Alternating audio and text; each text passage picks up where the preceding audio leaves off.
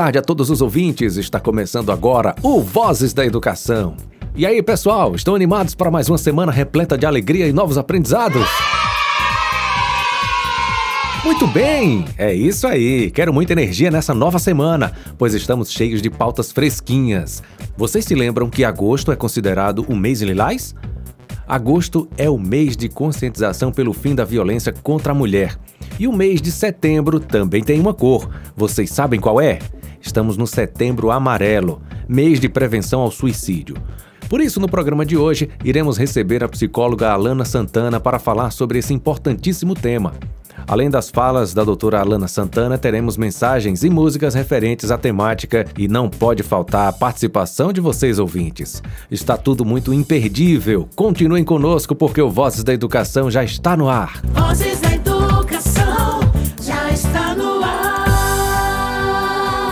Setembro Amarelo, campanha criada em 2003 pela Associação Internacional para a Prevenção do Suicídio e pela OMS. E tem o dia 10 de setembro como data de celebração para o Dia Mundial de Prevenção ao Suicídio. O Setembro Amarelo tem como objetivo a conscientização sobre a prevenção do suicídio, procurando precaver as pessoas a respeito da realidade dessa prática no Brasil e no mundo. Assim como o Setembro Amarelo, acredita-se que a melhor forma de evitar um suicídio passa pela realização de diálogos e de discussões que abordem a questão. Nossa abertura de hoje vai trazer a origem do Setembro Amarelo e como e por que ele surgiu. Ouçamos com bastante atenção. Olá, você conhece a origem do Setembro Amarelo? Não? Então vamos lá. A campanha começou nos Estados Unidos e era conhecido como Programa Yellow Ribbon. Mas por quê? Na cidade de Westminster, no Colorado, vivia um jovem chamado Mike M. Ele era talentoso, amoroso e solidário. Mike encontrou um Mustang 68 abandonado e resolveu consertá-lo. Após o conserto, pintou o Mustang de amarelo e ficou conhecido pelos amigos por Mustang Mike. Mike era apaixonado pelo seu carro e amado por seus amigos e família. Porém, no dia 8 de setembro de 1994, Mike tirou sua própria vida atrás de seu carro que tanto amava e deixou um bilhete para seus pais: Mãe, pai, não se culpem, eu amo vocês. Com amor, Mike. Às 23h45. O corpo de Mike foi encontrado por seus pais às 23h52, sete minutos após escrever o bilhete. Seus pais ficaram atordoados pensando que, se chegassem sete minutos antes, poderia ter evitado aquilo. No velório, os familiares e amigos de Mike colocaram uma cesta com 500 cartões decorados com uma fita amarela, escrito em seu interior: se precisar, peça ajuda. Ao final do velório não existia mais nenhum cartão, e para surpresa dos pais de Mike, dias depois começaram a receber ligações de todos os lugares com pedido de ajuda foi quando a ideia de uma organização surgiu, a Yellow Ribbon. Em 2003, a Organização Mundial de Saúde, OMS, decretou o 10 de setembro o Dia Mundial de Prevenção ao Suicídio. Sendo assim, todo o mês se destinou à campanha de prevenção e o amarelo do Mustang de Michael, a cor escolhida. No Brasil, a campanha começou em 2015 pelo Centro de Valorização à Vida, Conselho Federal de Medicina, e Associação Brasileira de Psiquiatria. Mike era um jovem alegre, amado e talentoso. Seus amigos e familiares não perceberam que estava prestes a tirar sua própria vida. Não há um fenótipo específico para a angústia e o desespero. Vamos ficar mais atentos. Precisamos conversar sobre isso. E se precisar, peça ajuda. Uma história muito triste, não é mesmo? Mas que bom que ela surgiu como referência para uma importante campanha que ajuda milhares de pessoas no mundo inteiro. Durante muito tempo, o tema suicídio foi tratado como tabu. Sendo assim, é essencial a realização de movimentos como o Setembro Amarelo para que as pessoas entendam a gravidade da situação e que ela pode ser evitada. E você, estudante, mãe, pai, professor ou gestor escolar, quer participar do Vozes da Educação também? É só entrar em contato conosco através do WhatsApp 75991433948. Vozes da Educação.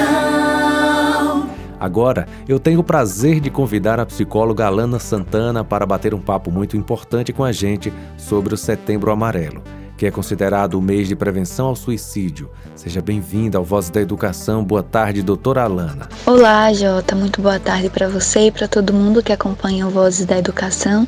Para mim é um privilégio, uma alegria estar aqui compartilhando desse momento com todos vocês. Doutora Alana, como o suicídio é caracterizado e o que se espera da campanha Setembro Amarelo. O suicídio, Jota, é o ato intencional de tirar a própria vida. E é, habitualmente a gente chama de comportamento suicida os pensamentos, os planos, as tentativas de suicídio. Então nós precisamos entender que o suicídio é um fenômeno complexo que ele pode afetar pessoas de diferentes classes sociais, idades, origem, orientação sexual.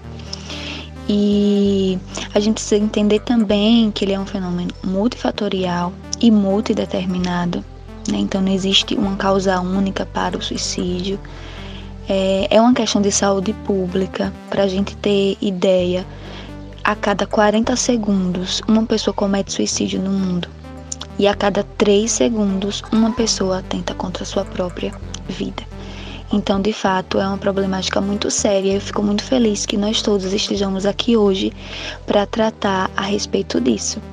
E desde já é super importante esclarecer que o suicídio ele pode ser prevenido. Exatamente. E é daí então que o Setembro Amarelo surge. É uma campanha de conscientização é, a respeito do suicídio. E ela tá, ela não está restrita, né, somente ao mês de setembro. Ela é uma campanha de prevenção e nós precisamos colocar para frente o entendimento que essa campanha nos passa o ano inteiro. Então eu vou falar aqui alguns dos objetivos do Setembro Amarelo para que a gente possa entender melhor a causa, né? Então vamos lá. O Setembro Amarelo, minha gente, é uma ótima oportunidade para a gente elevar o nível de consciência das pessoas a respeito desse problema, né? Então, é uma oportunidade de quebrar o tabu, o estigma, através de informações seguras, confiáveis, né? Nada de fake news. e, e científica também. E para que isso aconteça, é necessário que a gente tenha é, disponibilidade né, que a gente tenha interesse em discutir de forma aberta, de forma acessível, para que todo mundo possa ser um agente de prevenção. Por quê? Porque trabalhar a prevenção é trabalhar de forma colaborativa, não diz respeito apenas a psicólogos, a psiquiatras, a mídia, enfim, é, ao Estado, mas a todo mundo, aos pais, às mães, aos professores, é, crianças, adolescentes, toda a sociedade precisa estar implicada é, no trabalho né, relacionado à prevenção. E, além disso, é uma oportunidade também da gente se conectar, de acolher as pessoas vulneráveis, né, que se sentem inseguras, que talvez estejam com medo, que imaginam que estão sem perspectiva, que de alguma maneira já pensou ou já tentou o suicídio e que já tentou também, quem sabe, conversar com alguém, mas foi julgado, não foi entendido. E além disso, é, também é uma oportunidade de acolher pessoas que hoje, nesse momento, vivenciam o luto por terem é, perdido uma pessoa para o suicídio e essas pessoas são sobreviventes, é assim que a gente chama. Então, essas são algumas das causas, algumas das motivações do Setembro Amarelo. Quais relações podemos estabelecer entre saúde mental e suicídio? Olha só, eu acabei de pensar em uma metáfora muito legal e ela pode ser muito útil, inclusive, para que a gente consiga estabelecer relações entre a saúde mental e o suicídio. Vamos entender, então, que todo mundo é um copo Sim, um copo. Eu sou um copo, você é um copo.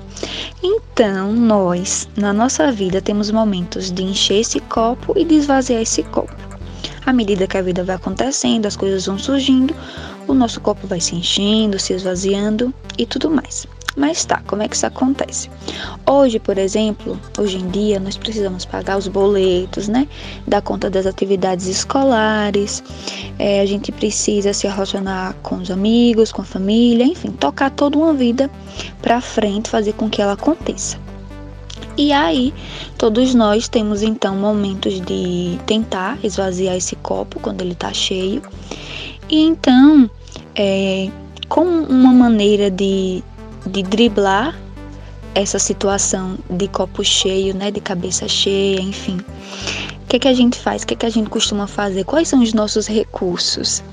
Muita gente costuma rolar o feed do Instagram, vai para Netflix, tenta conversar com alguém para justamente tentar tentar driblar de alguma forma a situação que está sendo desafiadora, que está desinteressante, que está gerando conflito, enfim, é, incomodando, trazendo, quem sabe, sensações de desamparo, né, de desesperança, talvez se sinta sozinho.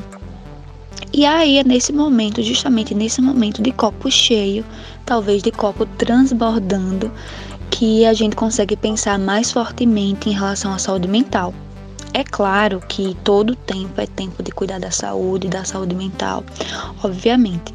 Mas talvez você até esteja se perguntando: e o que é mesmo saúde mental, Alana?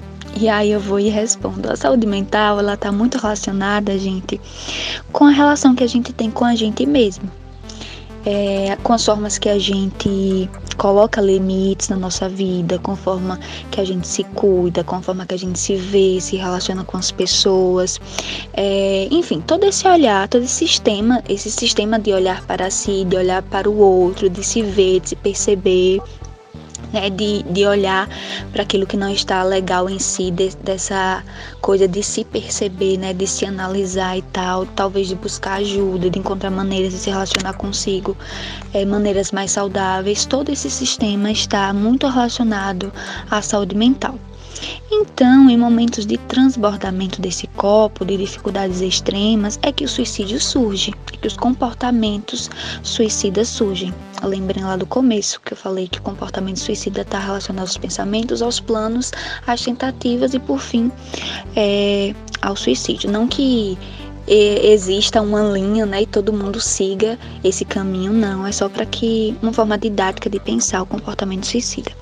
Então, voltando, nós precisamos entender, por exemplo, que o suicídio é, ele está relacionado a um sofrimento extremo.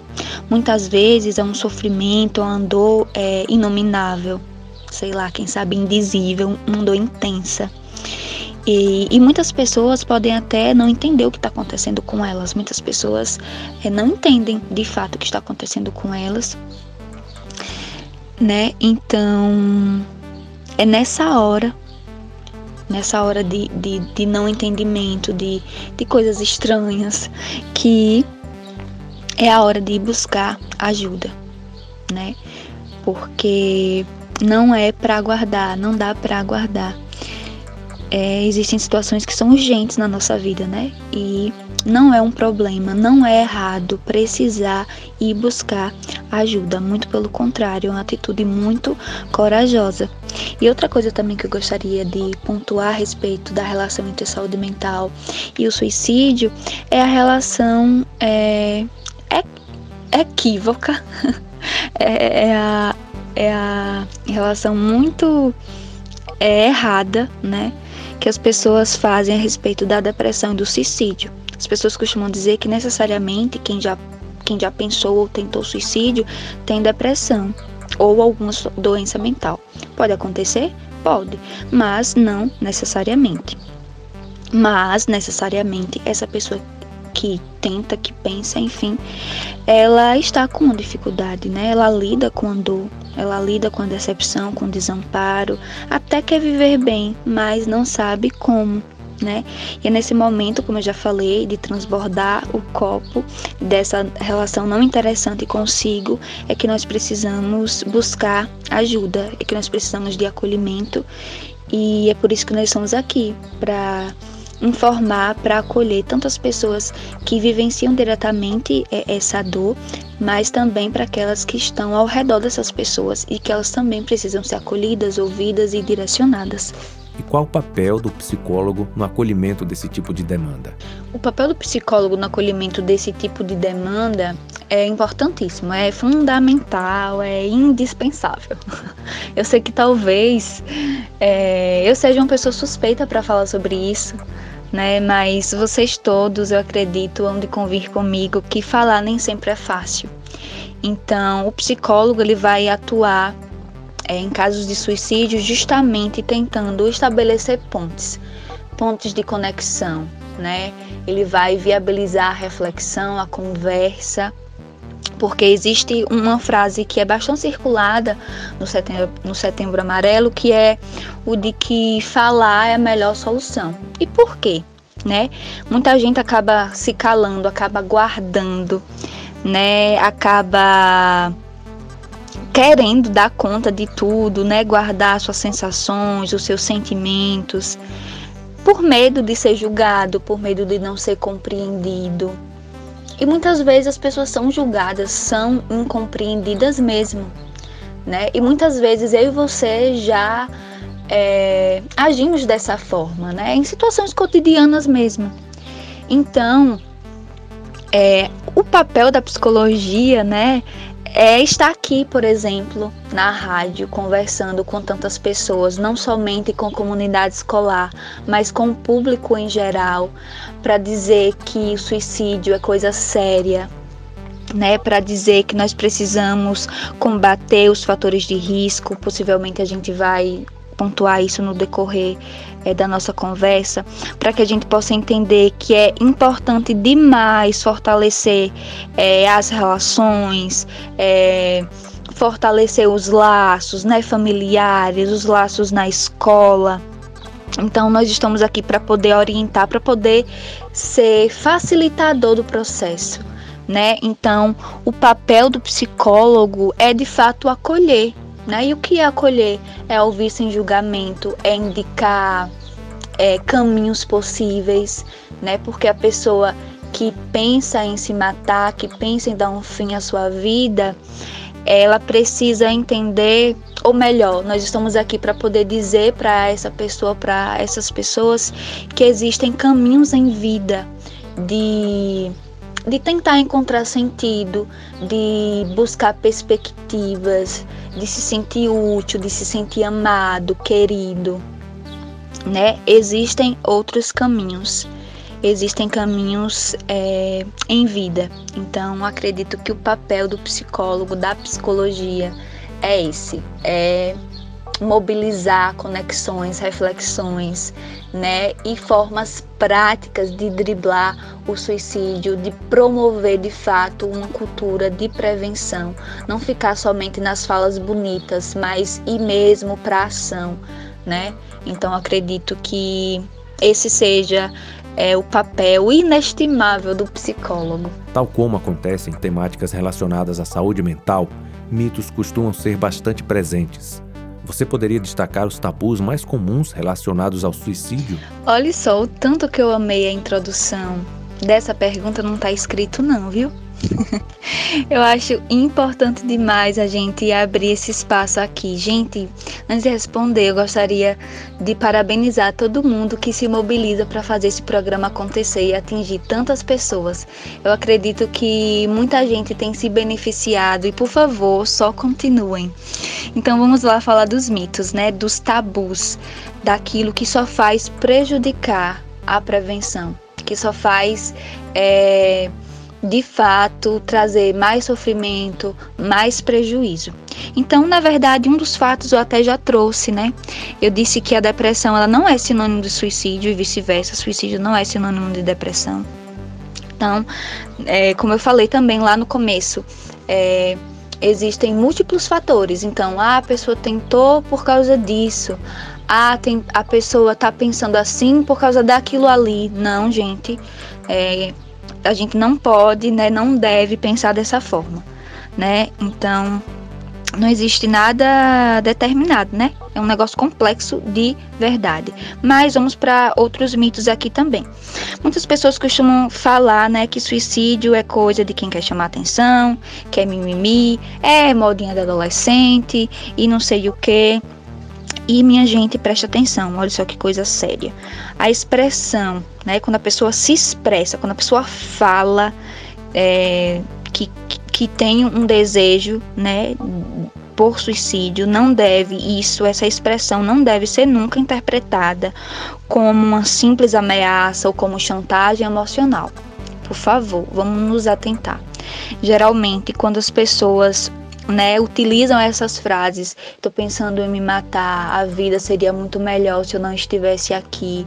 Tudo isso aí também já é um sinal de alerta, né? Então vamos ligar as nossas anteninhas e é, perceber a pessoa que está do nosso lado, né? O nosso outro. Pronto. Além desses mitos que eu citei, existem também o suicídio é hereditário, é coisa de família, todo mundo dessa família é assim. E não, é, nem todos os casos de suicídio estão associados a casos de suicídio na família. Né? As pessoas falam que o suicídio não pode ser prevenido e ele pode, ele, ele é prevenido, né? Então, as pessoas também costumam dizer, como eu até mencionei anteriormente, que a pessoa que tem a intenção de tirar a própria vida, ela não avisa. E, minha gente, em geral, os suicídios são premeditados, as pessoas planejam. Né? E as pessoas dão sinais das suas intenções. Então, mais uma vez, vamos nos atentar aos sinais, às falas, aos comportamentos das pessoas, tá bom? É outra coisa também que eu gostaria de pontuar. Muita gente fala que falar sobre o suicídio pode estimular a sua realização. E não, né? Não existe nenhuma pesquisa, nenhum estudo científico que indique isso. Muito pelo contrário, indica-se que a orientação, né, que a conversa, que as vias de diálogo contribuem muito mais para a valorização da vida, né, do que o não falar. Então, não falar, sim, é um tabu.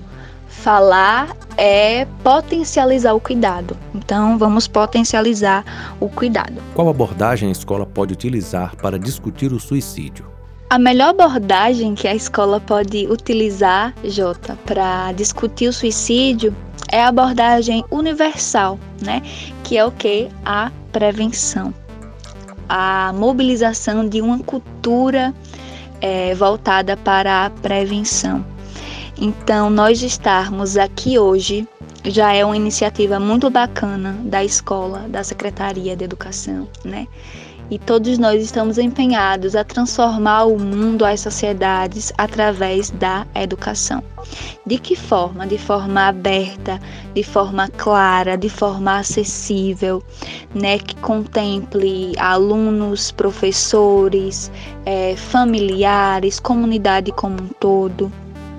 Então, uma das práticas que poderiam ser implementadas no contexto escolar, né, no cotidiano escolar, seriam, por exemplo, é, momentos para falar sobre saúde mental, né, sobre cuidado de si, e por isso seria muito importante que nós tivéssemos profissionais da psicologia incluídos, né, na no corpo ali, né, da, da escola, que profissionais de psicologia também é, estivessem presentes no cotidiano escolar, não eventualmente, mas é melhor eventualmente do que em nenhum momento, então, né? A gente fica com o que é possível, lutando para o que é melhor. Então, seria muito interessante também que existisse um comitê de saúde mental, por exemplo. Como isso seria, né? Mobilizar algumas reuniões, alguns encontros para que as pessoas fossem ouvidas, para que as famílias fossem ouvidas, para que se falasse né, sobre o suicídio é, com clareza, com abertura, com disponibilidade, né, com atenção, com empatia, proporcionar mesmo momentos, né? Eu sei que a pandemia tem dificultado é, é essa aglomeração, mas quem sabe, né, convidar as pessoas para participar via Zoom, enfim, para poder discutir abertamente sobre a questão. Então, acho que a melhor é, estratégia, né, a melhor, como foi a palavra que você usou, é, a melhor abordagem, né, de, de discutir o suicídio é isso, até porque é essa de mobilizar esses espaços, essas falas, de dar atenção, de dar ouvido e também de dar voz para as famílias, porque a gente sabe, a gente passa um montão de tempo da nossa vida na escola. E a escola é um lugar de elo, de vínculo, né? E a escola precisa estar completamente é, ligada, associada à família, né? Então, acredito que essas sejam abordagens muito interessantes, eficazes e potencializadoras, né, de cuidado, de importância da vida e por aí vai. Doutora Alana, quais sinais seriam indicativos de comportamento suicida no contexto escolar? Ótima pergunta, viu, Jota? Acredito que das mais essenciais para que a gente possa pensar em prevenção do suicídio de forma efetiva. E por que eu tô falando isso? Porque, minha gente, saber reconhecer os sinais de alerta, tanto na gente como nas pessoas próximas, né, aquelas que estão ao nosso redor, pode ser o primeiro e também o mais importante passo para que o processo de prevenção de fato aconteça. Eu gostaria de pontuar antes de tudo, antes de falar dos sinais efetivamente, que não existe uma receita, um caminho infalível para que a gente possa detectar uma crise suicida, enfim, não existe. No entanto, né, as pessoas que, que sofrem, né, elas podem dar sinais e elas podem, elas dão, na, na maior parte dos casos, que deve chamar a nossa atenção, a atenção dos familiares, dos amigos, das pessoas que estão próximas. E um dos, dos principais sinais e que muitas vezes são negligenciados é, são as falas, né? São as expressões de ideias e de intenções suicidas. Então nós precisamos nos atentar a comentários como: vou desaparecer, eu queria poder dormir, nunca mais acordar. É, é inútil tentar fazer alguma coisa para mudar. Eu só quero me matar. É, vou deixar vocês em paz. E além disso, né, dessas falas, a gente precisa considerar também as mudanças bruscas de comportamento. Então, por exemplo, na escola, né? É, um aluno que era so, bastante sociável, bastante comunicativo, ele pode passar a se isolar, se isolar ou a ficar agressivo, né? É, Algum outro estudante pode, por exemplo, ter um declínio nas suas notas. Adolescentes ou crianças que apresentam perfeccionismo como uma característica bastante presente pode ser um sinalizador, né, de que ela tem um nível alto, muito alto de cobrança. Então, nós precisamos também é, dedicar atenção a isso ao modo como as pessoas passam a se vestir, porque muitas delas começam a, a se vestir com desleixo, né? Justamente por demonstrar um, um desinteresse pela vida, ou então expressar de alguma maneira que ela não está satisfeita e que ela não tem é, prazer mesmo né, em se vestir, em ir aos lugares, enfim. Tudo isso pode, podem ser sinalizadores a essas mudanças né, bruscas de comportamento. Então, alunos podem observar isso nos seus professores, nas pessoas que coordenam a escola, na, na direção, nos outros colaboradores da escola.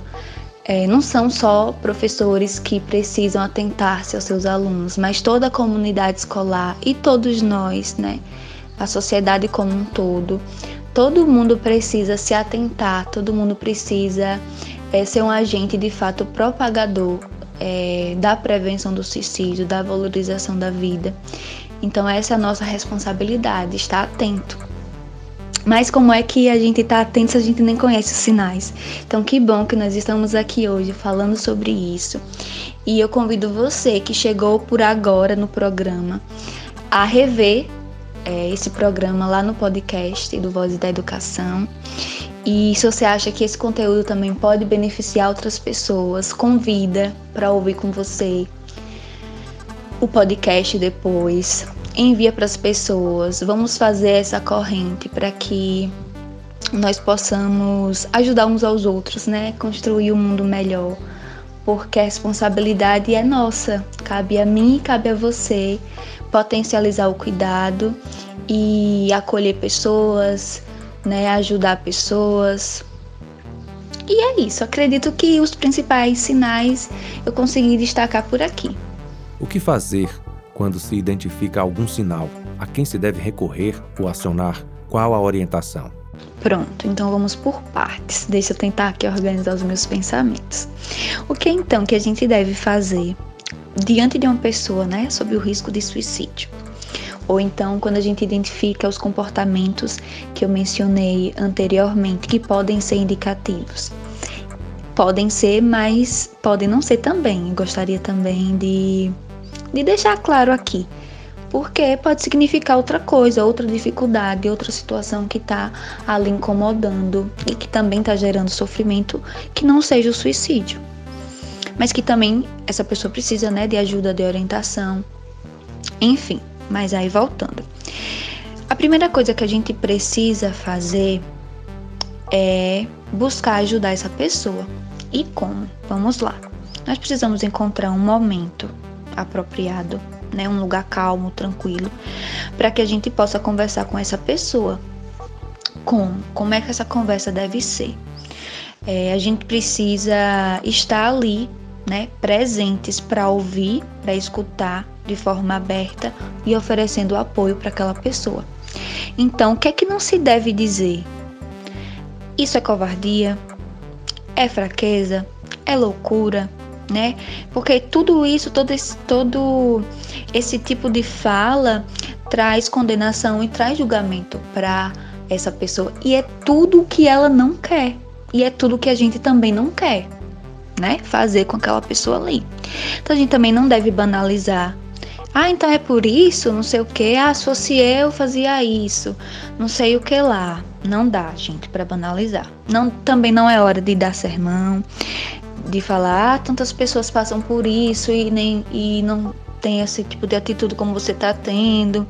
A gente também precisa evitar aquelas frases de incentivo, que até são bem intencionadas as frases, mas que não ajudam, definitivamente não ajudam. Como pense positivo, a vida é boa, é bonita, não sei o que. Porque pra aquela pessoa, naquele momento, ela não tá vendo beleza, ela não tá vendo bondade, sabe? É... E a gente também não deve opinar. Olhe, é falta de vergonha na cara, você quer chamar atenção. Porque muitas vezes, na tentativa de ajudar, a gente acaba atrapalhando. E aí talvez você esteja pensando agora, ah, eita, então eu tô com medo de falar com essa pessoa. É, e agora a Lana. Então, gente, nós estamos aqui justamente para é, discutir as melhores maneiras de chegar e de conversar com essa pessoa. Né? Nós estamos aqui para aprender juntos. Mas se ainda assim você não se sentir confortável para chegar e falar diretamente com essa pessoa, você pode chegar e falar assim: olha, eu tenho percebido esse, esse comportamento aqui, por exemplo, eu tenho percebido que você está se isolando, que você não está tão comunicativa com, quanto antes, mas eu tô aqui para dizer que eu estou com você, que eu estou preocupada, que eu quero te ajudar. É, você está precisando de ajuda? Eu estou aqui à sua disposição.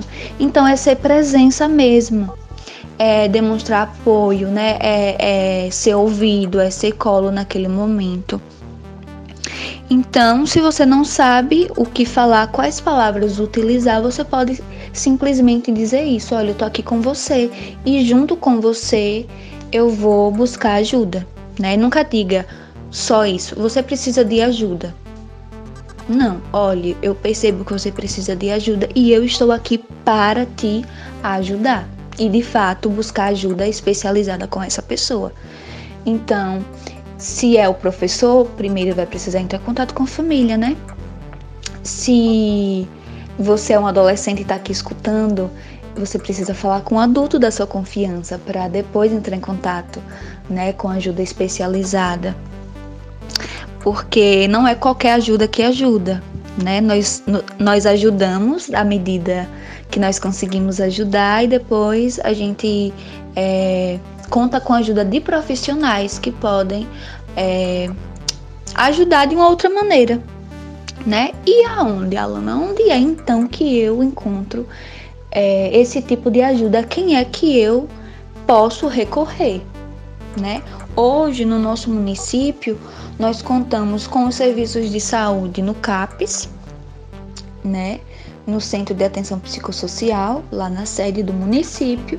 Existem as unidades básicas de saúde, que a gente chama de posto de saúde, enfim. Em alguns povoados, por exemplo, tem. E quanto aos serviços de emergência, a gente conta hoje com o Hospital Municipal, com a UPA em Caldas do Jorro e também com o SAMU. Então, já que eu mencionei, né, é, os serviços de emergência, se você considera que a pessoa está em perigo imediato naquele momento, por favor, não deixe essa pessoa sozinha. mantenha-se com essa pessoa. Né, seja presente com essa pessoa. E além desses serviços que eu acabei de mencionar, existe também existem profissionais disponíveis na rede privada, psicólogos e psiquiatras que podem ajudar, que podem auxiliar e que pode ser ajuda necessária para que essas pessoas encontrem sentido e caminhos em vida para seguir com as suas vidas. E, gente, pronto, uma coisa bem legal, muito importante, que hoje atua assim, que tem um, um, uma importância gigantesca nesse cenário de suicídio, de valorização da vida e de, e de situações emocionais que precisam ser lidadas com cuidado, com carinho, com atenção, com presença, é o CVV. Eu não sei se vocês já ouviram falar do Centro de Valorização da Vida. Então, o CVV ele oferece atendimento gratuito, é o 188, todo mundo pode ligar, todo mundo que tem uma demanda de saúde mental, né, que tem, enfim, como a gente já vem falando aqui. Se você sentir essa necessidade, você pode ligar para 188, eles funcionam 24 horas por dia, todos os dias. É gratuito e você não precisa se identificar se você não quiser.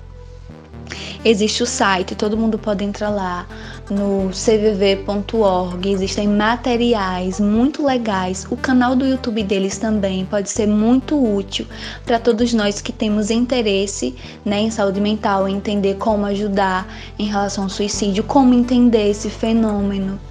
Então, pode ser muito útil tanto para as pessoas que vivenciam esse problema na vida delas, né, ou de pessoas eh, próximas, como para a sociedade geral, para que a gente possa é, aumentar o nosso nível de consciência e para que a gente possa ajudar outras pessoas. Então, o CVV é um serviço muito legal e que está à disposição para todo mundo. O que você poderia oferecer de orientação? Para quem convive com o sofrimento decorrente do suicídio, pensamentos, ideação e que nos ouve agora. Muito legal, muito sensível é, essa pergunta que você fez. Então, minha gente, é, eu gostaria de dizer para você que me escuta nesse momento que eu entendo que pensamentos e que também os sentimentos que envolvem, né, com o desejo, vamos falar assim, de acabar com a própria vida, que tudo isso pode ser, quem sabe, insuportável para você, que pode ser muito difícil, né? Que talvez você até pensa, até quer, mas você não sabe muito o que fazer, como superar esses sentimentos, é, esses pensamentos. Mas eu tô aqui para dizer que existe ajuda disponível Tô aqui para dizer que é muito importante conversar com alguém que você confia, alguém da sua confiança. E por favor, não hesite em pedir ajuda. É, você precisa de alguém para te acompanhar, para te auxiliar. E, por favor, entre em contato com os serviços de suporte que eu mencionei anteriormente. E eu também me deixo aqui à disposição para que, se existe alguma dúvida ainda né, a respeito disso, se eu puder ajudar com algum direcionamento, com algum encaminhamento, pode entrar em contato comigo.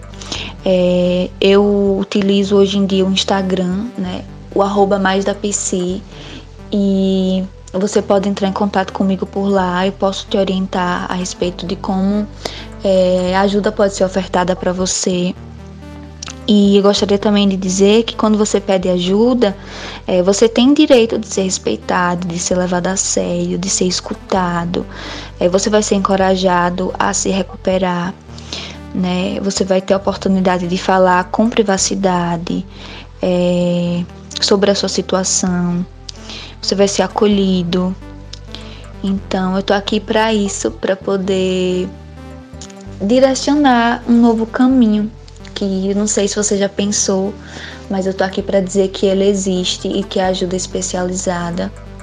E também para você que sofre de outra maneira, né? Existe ajuda também disponível para você. Entre em contato, peça ajuda de alguém da sua confiança e você que é da confiança dessa pessoa e que está do lado e que percebe, seja você esse suporte, seja você essa ajuda, seja você essa âncora. E acho que é isso, Jota. Acho que essa é a minha orientação para essas pessoas. Eu gostaria, por fim, de dizer que você tem o meu respeito, que você tem é, a minha consideração né, por você. Eu sei que eu imagino, na verdade, que não deve ser fácil, mas, de novo, reafirmo: existe ajuda, né?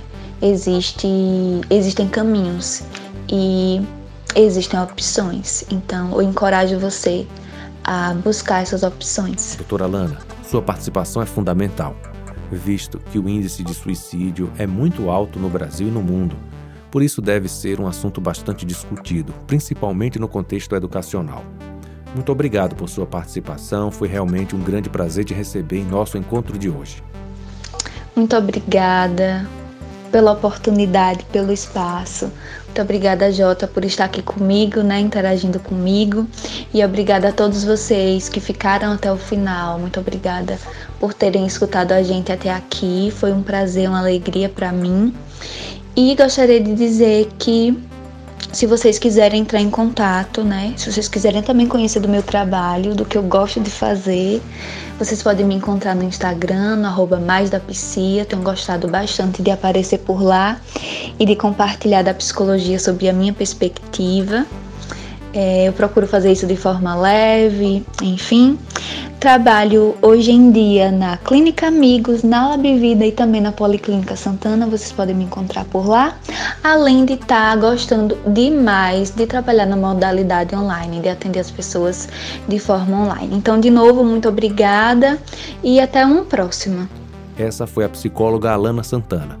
Valeu, doutora Alana. Até a próxima. Tchau, tchau. Chegou a hora de ouvir a mensagem de um ouvinte do programa Vozes da Educação. Boa tarde, seja bem-vinda. Boa tarde, meus queridos ouvintes do programa Vozes da Educação. Boa tarde, J. Júnior. Sou Ana Cristina, professora, trabalho ali na Escola Municipal Cecília Meireles, do Núcleo José Valdir. É com muito prazer, com muita alegria que estou aqui hoje para trazer para você aí que está bem ligadinho, sintonizado neste programa de grande audiência em nosso município, em nossa casa, todas as tardes.